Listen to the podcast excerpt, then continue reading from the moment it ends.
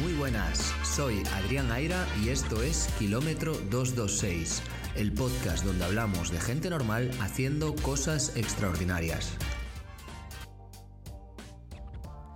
Dos horas 24 minutos 40 segundos. ¿Qué serías capaz de hacer en ese tiempo? Bueno, pues nuestra invitada de hoy es capaz de correr 42 kilómetros y proclamarse campeona de España de maratón. Porque sí, hoy volvemos a estar con Esther Navarrete. No sorprende a nadie, porque además ya publiqué una foto hace unos días. Y es que Esther se vino hasta mi casa, y gracias Esther, para grabar una segunda entrevista en un plazo muy corto de tiempo, porque habíamos estado hablando en octubre, noviembre, después del medio maratón de Valencia. Y es que ahora ya, en febrero, ha marcado este nuevo hito, esta gran marca y nada más y nada menos que en su debut en la distancia, en su debut en maratón.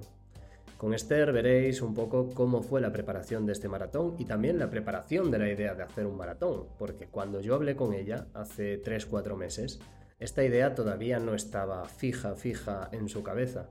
Es cierto que lo dejó entrever, que parecía que no se quedaría en la distancia de los 21 kilómetros y que probaría en el maratón, pero ¿Quién podría imaginar que una corredora que se había desempeñado fundamentalmente en carreras 5.000 o 10.000 metros daría el salto tan rápido del medio maratón al maratón y haciéndolo con este nivelazo?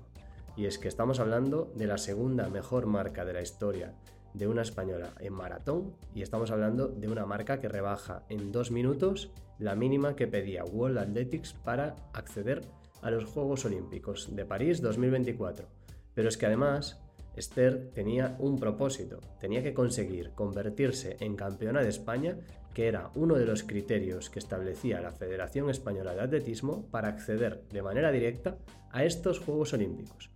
Esther ha logrado ambas cosas, la mínima olímpica y lograr ser campeona de España por delante de grandes corredoras que estaban allí reunidas en Sevilla para intentar todas ese mismo objetivo.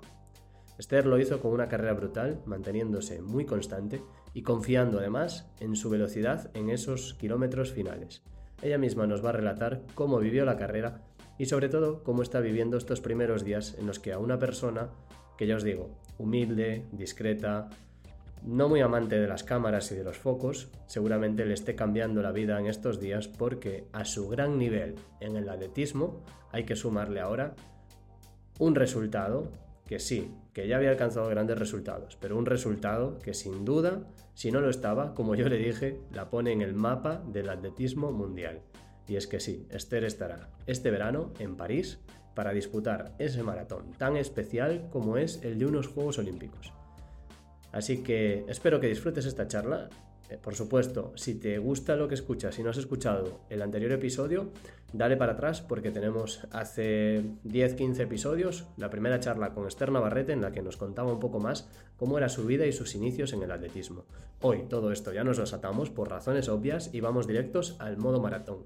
Y también a cómo vive Esther todo esto de los focos, de lo mediático, de las entrevistas y también, ¿por qué no?, qué le parece que muchas personas acaparen muchos focos y grandes atletas, como es su caso, pues muchas veces no encuentren su espacio en el que poder darse a conocer a un poco el planeta atletismo. Así que sirva este espacio humilde también para apoyar a un deporte que yo creo que debería acaparar muchos más focos, muchas más miradas, no solo por lo épico o por lo televisivo que sea, sino por los grandes valores y todo lo que transmite para las personas que lo practicamos. Así que sin más, espero que disfrutéis de esta charla con Esther Navarrete, campeona de España de Maratón 2024. Pues bienvenida a Kilómetro 226 de nuevo, ¿qué tal Esther? Muchas gracias, muy bien, muy contenta, muy feliz y aquí estamos. Ya te veo radiante, ¿eh? Mm. Bueno, lo primero agradecerte que estés aquí en el setup estudio de grabación, el salón de mi casa, porque bueno, pues es un esfuerzo que vengas hasta aquí, aunque somos vecinos de la ciudad, pues te lo agradezco y así yo creo que también fluye más la conversación, aprovechamos y nos conocemos, que yo sí que te había visto por ahí, coincidimos en la San Martiño, pero dije, bueno, no voy a desconcentrarla, tal, y, y, así la gente seguro que le agradece además poder ver esta charla en vídeo, así que gracias. Bueno, gracias a ti por, por invitarme y muy, muy contenta de estar aquí. Bueno, eh, no hace ni una semana que te proclamaste campeona de España de maratón, o sea, cinco días. Sí, la verdad parece que pasó más, pero sí, hace cinco días. ¿Cómo están siendo estos días? ¿Cómo está siendo esta semana? Bueno, es una locura, me están llamando de muchos sitios, muchos medios, y... pero muy bien, la verdad que me siento muy importante. Ya. Y eso, la verdad que me gusta mucho, porque al final el, el trabajo que se reconozca, pues también gusta. ¿Sentías eh, en algún momento que eras una atleta, una gran atleta, y no tenías quizás ese reconocimiento o así? Mm, Bueno, nunca esperas nada de nadie. Al final tienes que saber que, que, bueno, que no hay que esperar nada de nadie. Pero en algunas ocasiones sí que puede que de alguien sí que me, me esperaba algo más, pero no hay que esperar nada de nadie. Eso es una buena lección, sí. Yo también intento aplicármela. Está claro que este resultado, para quien no te tuviese en el radar, ya te pone en el radar. Eso es indudable. Y, y tú, eh, en la primera vez que hablamos, es verdad que charlamos sobre ello, eh, tampoco eres, bueno, me lo comentabas, ¿no? Las redes sociales, quizás no, no tan, no eres tan habitual de las redes sociales o no compartes tantas cosas. ¿Cómo gestionas ahora mismo eso, no? Porque imagino que te habrá seguido más gente en redes sociales, te habrá escrito más gente. Sí, la- eh, me ha seguido mucha más gente. Eh, sí que es cierto que no soy mi amiga por el hecho de que pierdo mucho tiempo, me imagino como todo el mundo, con ellas.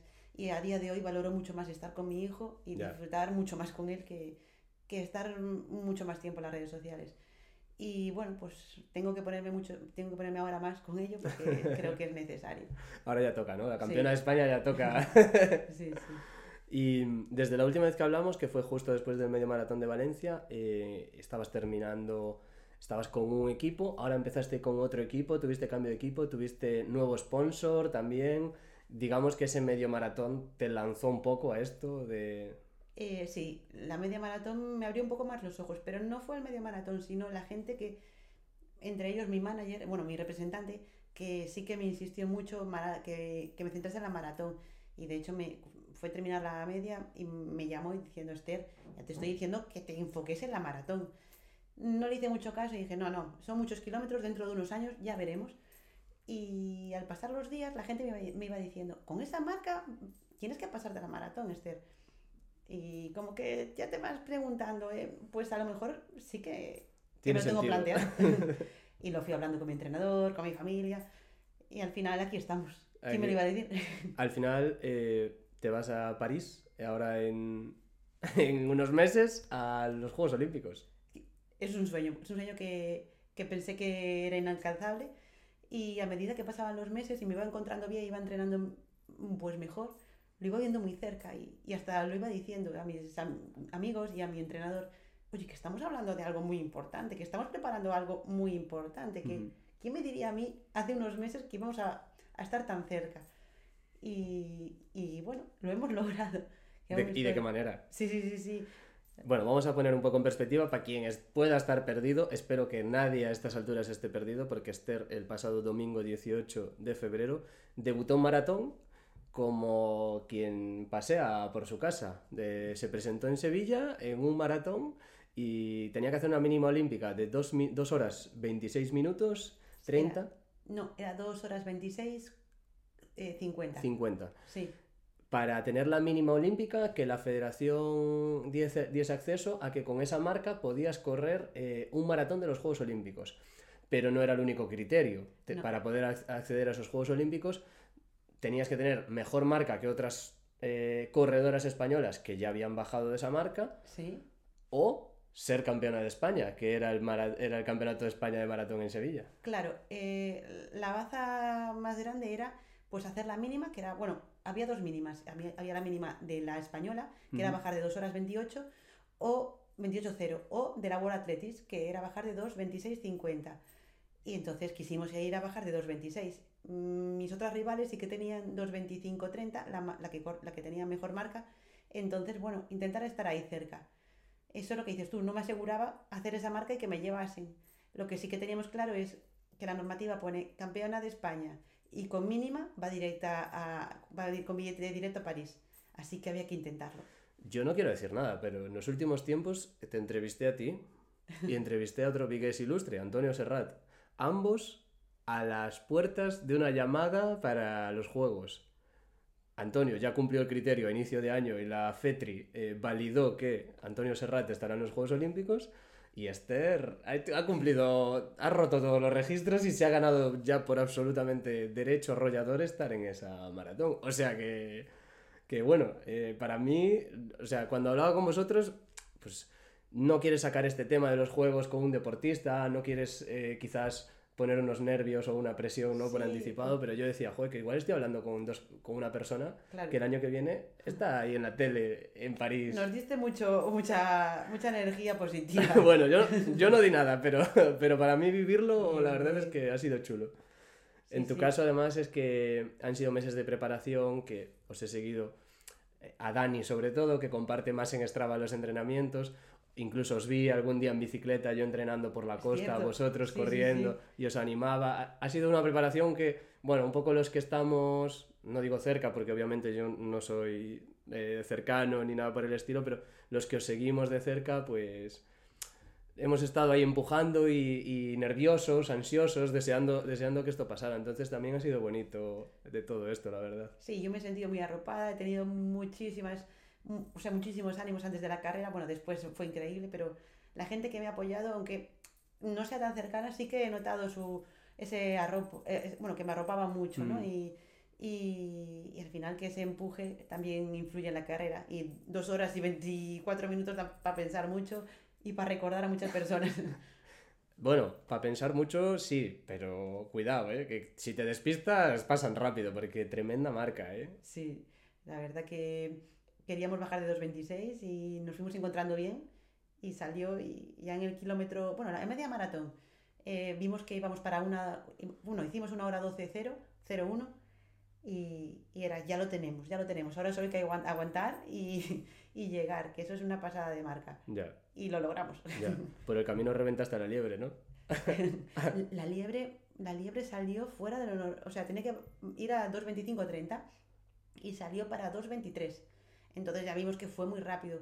De hecho, una de las españolas se fue con ella y ya la dejamos ir. Así, es- no sé si explotó por eso, pero sí que salió Le muy caza. fuerte. Sí, sí, sí. A veces hay que tener más tranquilidad y saber que la maratón es ir sumando kilómetros y, y al final... ¿Y cómo sabías eso tú sin haber corrido un maratón? ¿Cómo te preparaste para ello? Eh, ¿Cómo preparé en el aspecto mental? En el aspecto de gestión de carrera, ¿no? sí. Porque tú estás acostumbrada a hacer pruebas de pista, a hacer pruebas de ruta, a esa gestión de la táctica de carrera, Sí. pero tampoco te habías visto un maratón, ¿no? No, no, no, es, es cierto. Pero también sabía que los entrenos, los que los entrenos que llevaba, más o menos al ritmo que podía manejar, ¿no? Y para pasar una hora 12, eh, en realidad era para pasar una 12.30, una hora 12.20, como mucho. Y ya cuando vimos una, una 12.0 fue, uy, va un poco rápido, no hay que ir más.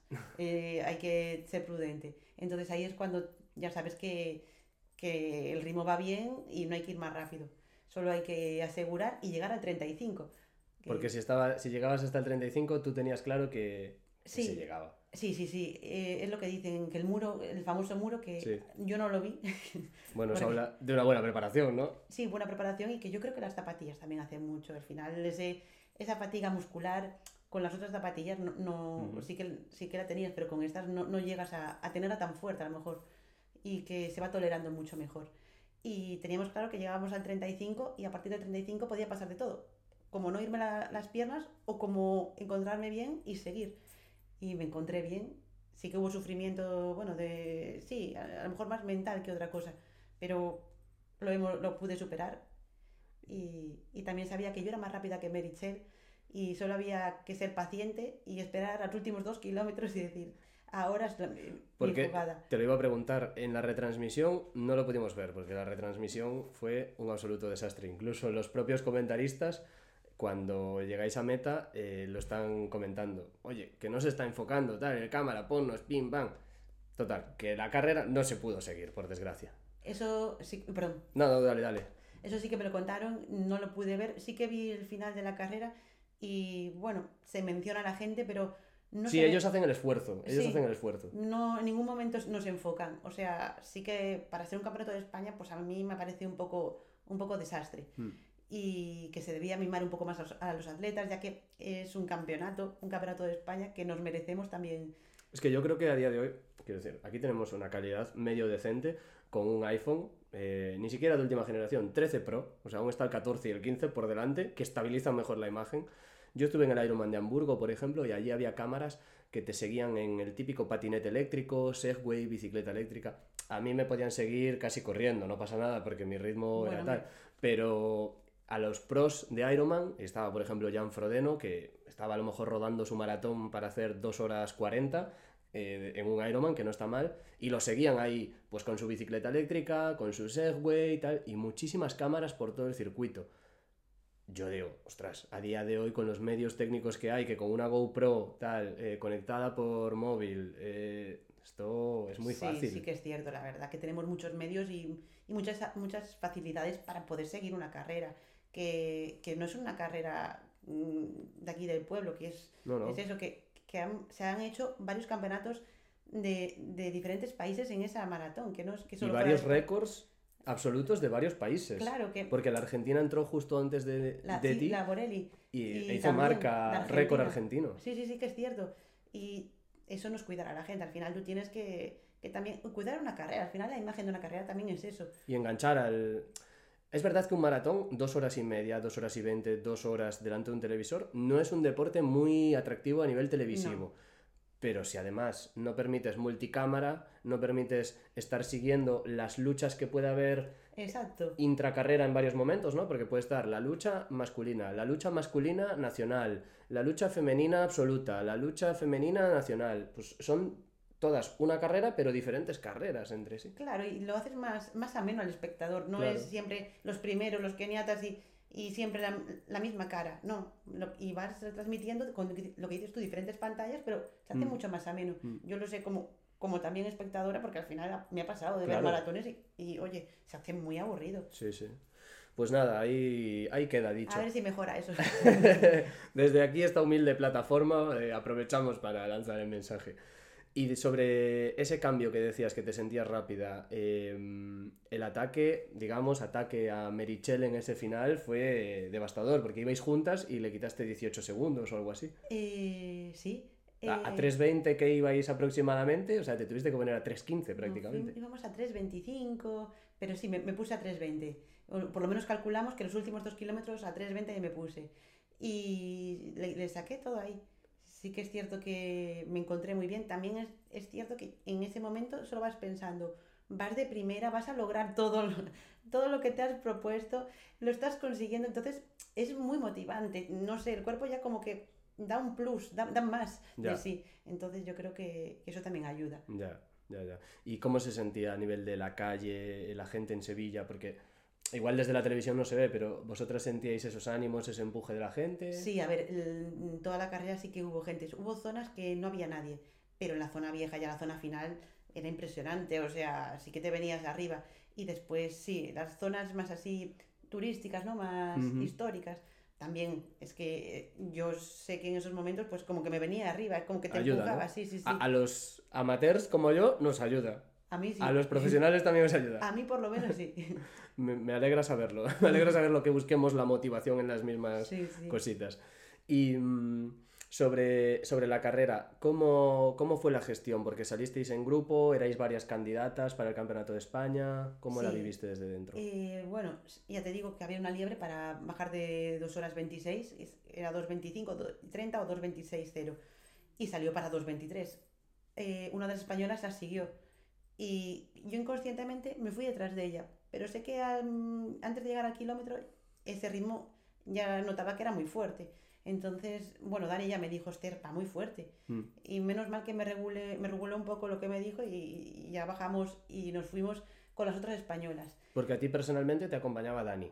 Eh, sí, eh, bueno, intentaba llegar a, hasta eso, a la media maratón, pero bueno, me aguantó hasta el kilómetro 17-18, que, que bastante hizo. la verdad es una pena, eh, Dani, hay que ponerse en forma, pero claro, es que aguantar eso, tío. Tuvo, tuvo, muchos percances ahí, se puso malo, no, no entrenó varias, varios no, yo estoy, de broma, porque además lo conocemos personalmente. Y... Ya, le dio mucha rabia, además que, que yo lo veía y me decía, lo siento mucho, lo siento, que no tienes que sentir nada, que me has ayudado un montón. Sí, sí, solo había que veros entrenar por ahí y ya, ya eso ayudó. Pero sí, fuimos hay tres españolas y una portuguesa. Era Merichel, María José Pérez, eh, Solange Jesús y, y yo. Y, y al final era. A Meritxell le llevaban dos chicos de liebres y, Ujú. y había que, que estar en grupo, porque Claro. al final te hace mucho ir en grupo. Claro, sí, sí. Supongo que te protegías también, ¿no? Aprovechabas ahí la táctica quizás Sí, en bueno, los hay a veces que, que también buscas tu sitio, prefieres correr un poco más, más cómodo, más en vez de ir tan en grupo, tan encerrado y con... un- A veces sí que es cierto que tropezábamos entre nosotros y yo prefiero ir más cómoda y a veces sí que me metía, otras, bueno, pues tiraba yo, pero por lo menos saber que ese es tu grupo, que tener Claro. un... que- mismo mentalmente, que, De- que que no vas por momentos desconectas ya incluso, ¿no? Porque Claro. sabes que vas metida en un grupo y dices, si estoy aquí, estoy bien. Exactamente. No tienes que concentrarte en ver el reloj o ver... Nada, eso me ya lo ¿Llevabas dijimos. reloj? Lleva- llevaba reloj y lo había puesto... Digo, porque te pega no llevar reloj a ti. Sí. Por estilo. Sí, sí, sí, pero sí que, sí que lo llevaba. Lo único que no, no puse la pantalla de los kilómetros, porque cu- cuando iba al kilómetro sí que la tenía, pero no, no quise ponerla. Solo la hora, para saber si llegabas a tiempo de desayunar otra vez. o- No puse el crono y sí que lo miré en los 10 kilómetros, que pasamos a 32.55, no 33.55, Qué barbaridad. y, y ahí dijimos, uy, vamos muy rápido. Y después lo vi en la media, pero intenté no mirar el reloj y disfrutar de cada momento y saber seguir el grupo. Es lo que dices tú, el grupo, el grupo, el grupo y el reloj fuera. Y lo me jugaba lo que es eh, quedar primera y, nada. Y mm, sobre, sobre la preparación, ¿cómo la viviste? Porque tú estabas eh, preparando, pues eso, el medio maratón de Valencia, hiciste la marca, eh, en Valencia, eh, tercera mejor marca eh, española más rápida de la historia, eh, te consolidaste ya como una atleta de ruta, pero hasta ese momento lo hablamos en la anterior entrevista, ¿no? Tú habías sido un atleta también de pista, un atleta que había hecho buenas, Sí. buenas carreras en distancias más cortas. Bueno, te agradezco. no, sí. eh, a ver, eh, mi entrenador el otro día, después de la maratón, hablándolo así, me dices, a ver, Esther, tú eres una chica que lleva mucho tiempo en esto, llevas más de 20 años corriendo Mm. y tú has logrado eh, representar a España, o sea, ir, ir con la selección española desde pequeñita. internacional. in- Claro, que al final no eres una cualquiera. Me intentaba dar, dar el valor, ¿sabes? Porque yo sí que intento quitarle, oye, pues... sí, Una persona normal, ¿no? Enfermera, que corre. ¿no? Bueno, pero a ver, que lo puede, como digo yo, lo puede hacer cualquiera, pero él me intentaba dar el valor, oye, que sí que, que tú ya has sido alguien, o sea, no, no es que hayas empezado hoy y, o el- Claro. el mes pasado y, y- y has logrado esto, no, tú vienes con mucho trabajo ya, ya hecho. ¿Qué pasa? Si no recuerdas mal, eh, has tenido muchos momentos malos. Claro, en estos momentos no me, no me daba cuenta, digo, es cierto, yo estando para quedar campeona de España sub-23, me puse mala el día antes y estaba en urgencias, pero y ese campeonato no pude disputarlo. Yo estando, o sea, me rompí el brazo eh, después de dar a luz y ya tenía la preparación toda para, para poder afrontar unos 10 kilómetros bien y tampoco pude correr mi campeonato. O sea, tuve muchos momentos. ¿Qué pasa? Que una vez pasado ese tiempo, ahora lo ves como lejano y ya no te acuerdas de ello. Ya. Pero sí que, como todo el mundo, yo creo que todo el mundo tiene sus momentos malos. Sí, sí, está claro. O sea, a nosotros deportivamente no nos afecta porque al final ni nos va ni nos viene, ¿no? Es un hobby con el que tenemos que disfrutar y ya está. En tu caso, una carrera deportiva puede estar marcada por estas circunstancias y que sea una carrera deportiva buena, de una carrera deportiva brillante, puede estar marcado por circunstancias como esta. Sí, sí que es cierto. Y con- siempre me decían, tienes que dar aún el salto, te falta un poquito para dar el salto, te falta un poquito. Nunca daba llegado ese salto. Yo me caché con la, en la mar. El salto este que todo el mundo me dice que tengo que dar, no sé cuándo lo daré. Y bueno, bien. Ha llegado, ¿no? Ha llegado. Podemos decir que ya has dado el salto. Sí, sí. Qué bueno. Eh, iba a continuar también con este tema, ¿no? De los años que llevas, 20 años corriendo. ¿Tienes actualmente 34? Tre- sí, eh, aún tengo 33. 33 todavía. El mes que viene 34. El mes que viene 34. Claro, pero a priori, cuando tú vas a vivir unos juegos, pues la ilusión puede ser la de una niña. Tú ya has sido madre, tienes un recorrido. ¿Cómo se vive alcanzar quizás, no sé si es, si- yo voy a decir, tu máximo nivel de rendimiento deportivo? Ahora que, hombre, no te estoy llamando No, nada, no. Pero una, eh, la lógica dice que brillarías a los 20, no a los 30 Sí, ahí. sí. Pues yo creo que ahora empecé a disfrutar mucho más que como lo estaba haciendo cuando tenía 20 largos. Entonces, bueno, mi cabeza sí que está más centrada, está más organizada. Y, y bueno, sí que es cierto que lo que decía antes, que tengo trabajo hecho. Claro. Y, y acabó viéndose ahora que... me- ¿Te ayudó la maternidad? Yo creo que sí. Y me ayuda mucho en el aspecto de no pensar todo el rato, tengo que entrenar, tengo que hacer esto así. Claro. O sea, ser tan cuadriculada como a veces soy. Y ser más flexible, que bueno, lo que digo yo, disfrutar, que al final la vida solo es una y, y, y estoy disfrutándolo mucho. Este tema lo comentaba Merichel en una entrevista que te comentaba antes, que lo había escuchado Sí. también, y decía que ella, por ejemplo, seguía trabajando, eh, no se dedicaba eh, exclusivamente a ello, por ese tema también de desconectar, eh, descansar la cabeza y no centrarse exclusivamente. ¿Tú eso cómo lo, cómo lo llevas? Pues lo llevo, ya te digo, muy bien. os- eh, yo sé que mi hijo son mis vitaminas por, por muchas cosas, pero al mismo tiempo porque me ayuda a, a disfrutar de cada momento, ¿sabes? Claro. Me, me- me enseñó a, a disfrutar el momento. Tener ganas de llegar a casa, asimilar ese entreno, ¿no? Sí, aunque como estés cansada, descansar. puedes seguir sí, no, y saber descansar, que es muy importante. Eso que dicen, ¿no? De no sabías que eh, lo poco que podías dormir hasta que, hasta que tienes un hijo, ¿no? Sí, sí, sí, sí que es cierto, ¿eh? Y, da- y tu cuerpo da más. Lo que pasa es que hay que saber que hay que descansar porque Claro. al final el cuerpo pasa factura al, al cabo de los días. Claro. Pues cruzaste la maratón de Sevilla debutando en 2 horas eh, 24.40. Ujú. Eh, es una marca estratosférica, la segunda mejor marca española de la historia. Eh, ¿Cómo afrontas ahora los Juegos de París? Porque te has ganado la plaza. ¿Qué, qué objetivo buscas allí? ¿Cómo lo afrontas? No serás la única española que esté allí.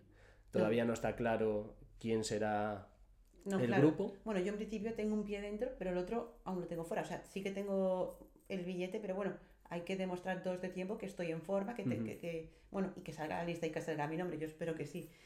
Y ahora, lo, bueno, lo quiero afrontar, pues mm, quedar entre las primeras del mundo es muy difícil porque, bueno, hay que ser sensatos y que entre las africanas es muy difícil quedar. Ujú.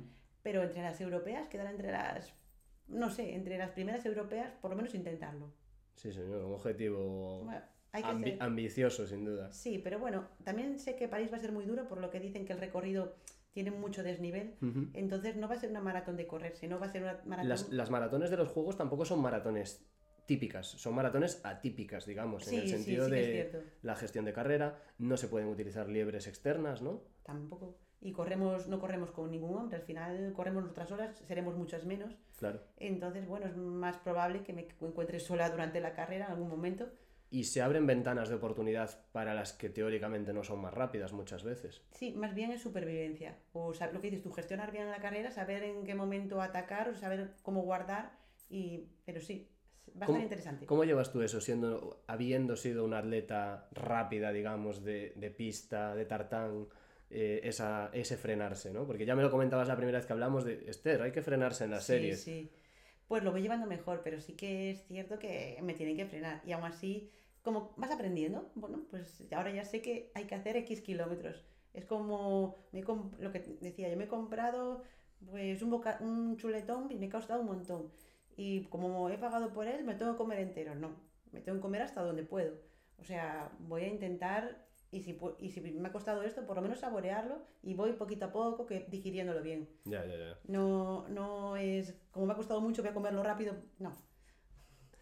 Y mm, ahora, de cara a extender tu estado de forma, tu situación actual y seguir cumpliendo esos criterios, ¿cuál es el plan hasta agosto? Porque los juegos eh, empiezan a finales de julio, si no me equivoco, y la maratón es en agosto. Sí, el 11. Eh, bueno, pues eh, en, no quiero decir, no sé muy bien la fecha. Principios de junio tengo, bueno, tengo no, es el, el Campeonato de Europa de, mm, bueno, es el Campeonato de Europa de atletismo. Y, ¿Y qué prueba vas a correr? Y yo en principio, claro, tengo que estar seleccionada, que aún, sal- aún hay margen, aún ahí están en periodo de, de hacer marcas para, para poder ser De hecho, ahora es Barcelona en dos semanas y muchas hay otro grupo de atletas claro. españolas chicas que van a buscar allí también cumplir sus criterios. Entonces, bueno, pues hay que esperar eh, para Roma también. Pero bueno, yo en principio tengo la segunda mejor marca mm, sí, de media maratón. eh, de me- sí, de media maratón, que, y además tengo la mínima. Y espero ir. Y los criterios dicen que las dos primeras ya van fijas. A ver, a Medias, medias maratones ya no quedan prácticamente de aquí a... Pues la verdad no lo sé. No... Quiero decir en España, Sí, no, eh, claro, a nivel fuera, pues no, lo- no tengo ni idea, pero bueno, por si acaso hay que, hay Hay que que ser prudente y sí, y estar ahí. Pero vamos a intentar entrenar para ello y si salgo seleccionada, que espero que sí, ir a Roma y, y tomarlo como también un, un- un buen, un buen sitio para... Roma, París, pinta un verano chulo. Sí, sí, sí, voy corriendo ciudades pues im- importantes, capitales, ¿no? Pues respecto a la preparación del maratón, eh, ¿cómo alargasteis? Porque venías haciendo unos entrenos de media maratón. En la anterior entrevista me, me comentabas incluso, no hice tantos kilómetros como otra gente, eh, intentaba no obsesionarme con el volumen porque, y, y no recibir inputs en las redes sociales, ¿no? Pues ver, esta hizo tantos kilómetros, esta hizo cuántos kilómetros. Sí, sí, sí. ¿Tú cómo lo, cómo lo enfocaste? Pues, a ver, sí que es cierto que al final ves las publicaciones de otra gente y, y sí que te influye, porque hice 230 kilómetros. Y yo. Que hay gente que los hace. pero claro, mm, mi entrenador me decía, a ver, Esther, tú tienes que saber que es tu primera mar- maratón, que tú vienes de X kilómetros, no podemos subir tan de golpe, porque el cuerpo puede, no puede asimilaros o podemos lesionaros o puede, puede pasar cualquier cosa. Ojo, consejo para populares. Sí, entonces, bueno, llegamos a 170, que, bueno, para mí está muy bien. Hay semanas que no los hago yo en bici. Bueno, seguro que sí. Lo que pasa que, claro, yo seguía comparando, me digo, pero es que yo no llegué a tantos. Que no te preocupes, lo importante es que los ritmos y, y la asimilación ha sido, haya sido buena. Y bueno, parece ser que, que Parece ser que funcionó, ¿no? Sí, sí, sí. Tenía razón el entrenador. sí. A veces sí que necesitamos esa persona que nos diga, stop, lo estás haciendo bien, no te fijes en el de al lado. Oye, Mm. que por mucho abarcar no, no llegas primero. Hay ciertas cosas. Yo ahora te voy a preguntar con el conocimiento de un deportista popular que corre medias maratones, que debutará en maratón en Barcelona, que hace triatlones y eh, con, ese, con esa honestidad y falta de conocimiento aquí lo expongo. Hay entrenamientos típicos que prácticamente todos los maratonianos hacen cuando, cuando van a debutar, ¿no? Pues una tirada de 30 kilómetros aproximadamente a ritmo maratón, eh, un test de gabela, cosas de estas que se pueden repetir. Eh, En tu caso, eh, ¿tuviste alguna de estas? Bueno, eh, más que a ritmo de maratón, todo, porque yo no sé cómo lo estás haciendo tú, pero yo, por ejemplo, no hago los 30 kilómetros a ritmo de maratón. Yo empiezo despacio, unos 10 minutos, y después sí que voy a un ritmo de maratón o, aproximado, sí, para que sea más ameno, que, pero eh, no sé, pues 45 minutos. Ujú. Y tiene que ser un ritmo sostenido pues de 3.30, pues yo más o menos sabía que tenía que estar entre 3.30 3.25. Y después bajamos un poco el ritmo y terminamos pues, sí, más o menos son dos horas de... de- De, de correr. Sí, pues a, a 4, 3.50, pero ya no tan fuerte. Para no ser siempre lo mismo, lo mismo, lo mismo. También se cansa mucho psicológicamente. Bueno, y el cuerpo también sufre. el- Sí, claro. claro. Sí, sí, yo sí que hice alguna tirada, bueno, hice una tirada de 30 kilómetros a 4.07, exactamente. eh, Muy bien. Y, y es duro, es duro. Y Y también es la que hice. Tenía puesta otra de 33 y le dije a mi entrenador, hasta aquí. O sea, ya no me quiero machacar tanto, se lo No, dije yo. sí, sí que es cierto. Y por encima si vas solo es mucho más En duro. este caso llevaba una liebre que, que podía ir fácil a ese ritmo, así que mejor para mí. Emilio, que estuvo en el anterior podcast, me acompañó y, y- y y bien porque en ese momento pues desconectas, vas charlando incluso, pero claro, 30 kilómetros a ritmo maratón, yo digo, uf, Sí, sí, es mejor. A mí me resultó mucho más llevadero el, el hacer fraccionado. Sí, sí, sí. Y aunque sí que iba fuerte, pero se me pasaba mucho más rápido Ujú. y, y lo llevé muy bien. Dentro de esa semana, por ejemplo, de 170 kilómetros que decías, ¿cómo se repartían? Intuyo que había que doblar muchos días, No te creas que tantos. ¿no? Pues, a O ver, sea, pues yo- todo- todos largos. No, eh, con el niño solo doblaba dos días a la semana. Eh, ¿Qué pasa? Que con el niño también la gestión es más difícil. claro. Y entonces, bueno, eran mis dos días que podía intentar llegar a un tercero, pero al final decidimos dos días y recuperar bien, asimilar bien, que la cosa fuese, no querer abarcar mucho porque al final podía llegar muy cansada la semana y, y echarla, la echarla por la borda. Y, y fue así, dos días a la semana. eh, de media hacía 18 kilómetros mm, por la mañana y cuando doblaba llegué a uh, 38 kilómetros. O sea, bien. Caray. A golpe de viernes llegaba a los 100, ciento poco. Antes del fin de. Sí, y el fin de era lo largo. Entonces, bueno, Eso también lo respetáis, a pesar de...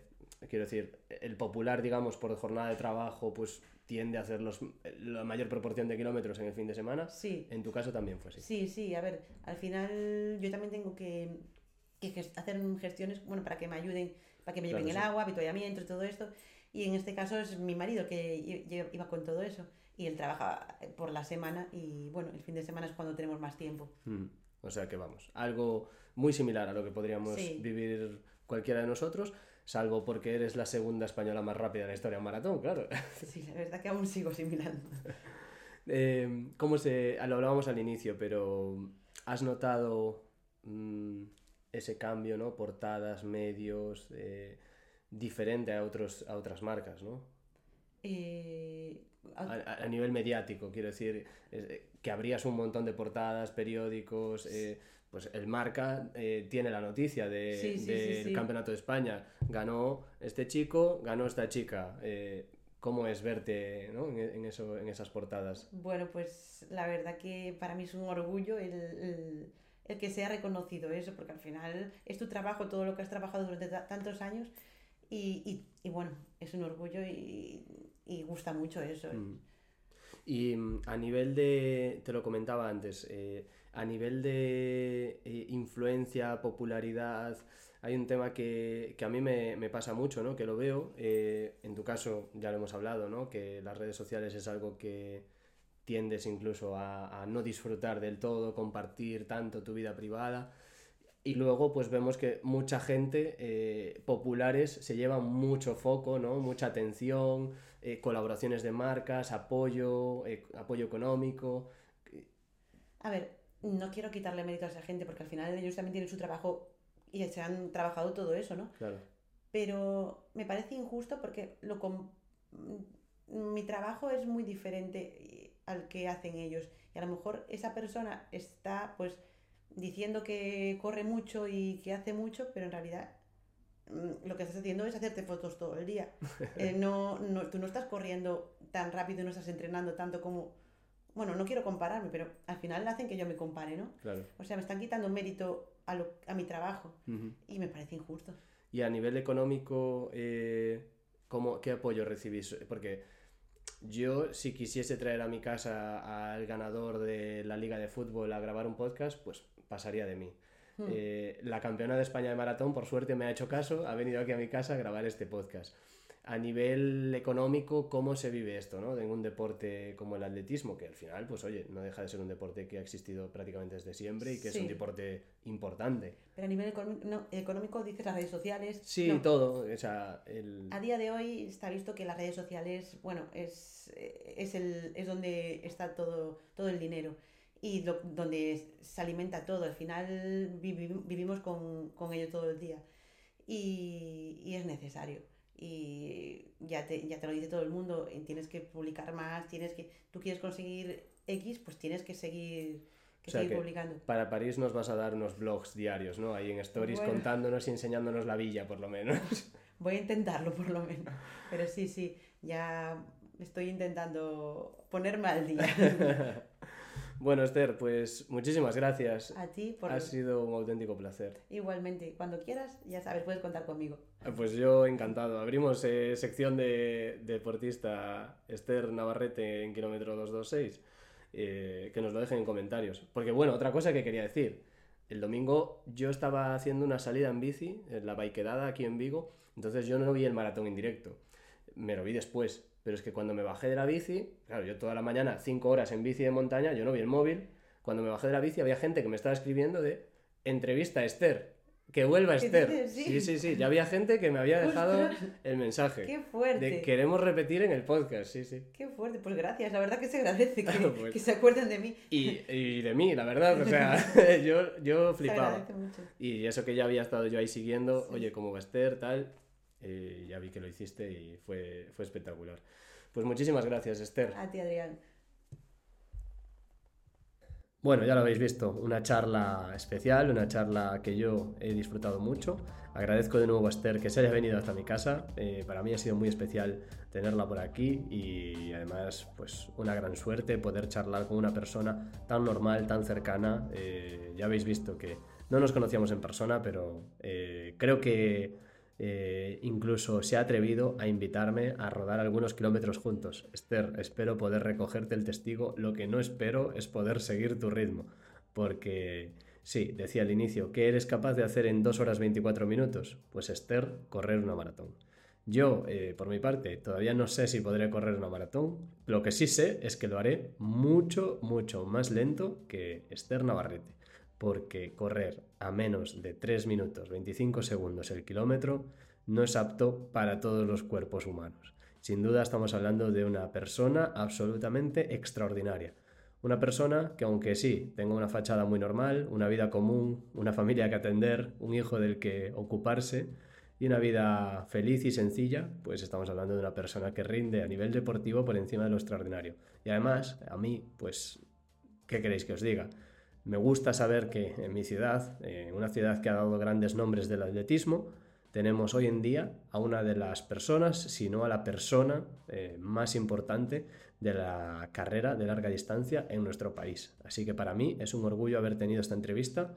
Da mucho sentido a lo que estoy haciendo aquí en kilómetro 226 con esfuerzo, fuera de mi tiempo, eh, ocupando mi tiempo libre, digamos, ese tiempo que muchas veces escasea con este tipo de cosas. Así que espero que hayáis disfrutado esta charla, espero que os guste y si así es, como siempre, lo que os pediría es que dejéis un comentario, una reseña por ahí en Apple Podcast, en Evox, en Spotify las 5 estrellas que ayudan mucho y también que os unáis al canal de Telegram, como digo siempre, ya somos 100 usuarios que estamos por ahí debatiendo, compartiendo, analizando, eh, charloteando hablando como si fuésemos cuñados en la barra del bar muchas veces, pero ¿por qué no? Compartiendo pasión y friquismo de algo que nos gusta, atletismo, triatlón, trail running, etc.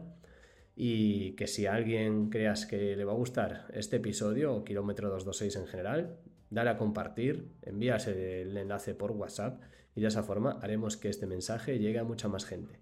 Y sin más, esto es todo. Gracias y nos vemos en el próximo episodio. Chao, chao.